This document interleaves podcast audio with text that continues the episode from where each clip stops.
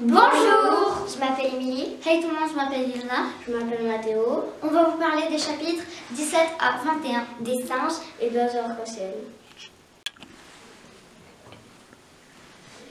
Mon père et Commère Gredin, ils avaient des singes, ils faisaient le cirque avec, mais ils l'ont enfermé dans, leur, dans une cage. Dans le jardin, il y a Bob l'acrobate et les autres petits singes.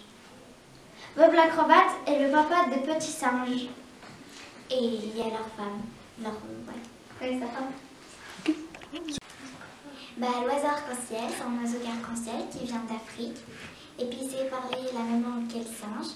Et puis aussi, il sait parler anglais, donc il peut bah, dire aux oiseaux anglais de ne pas se percher sur l'arbre.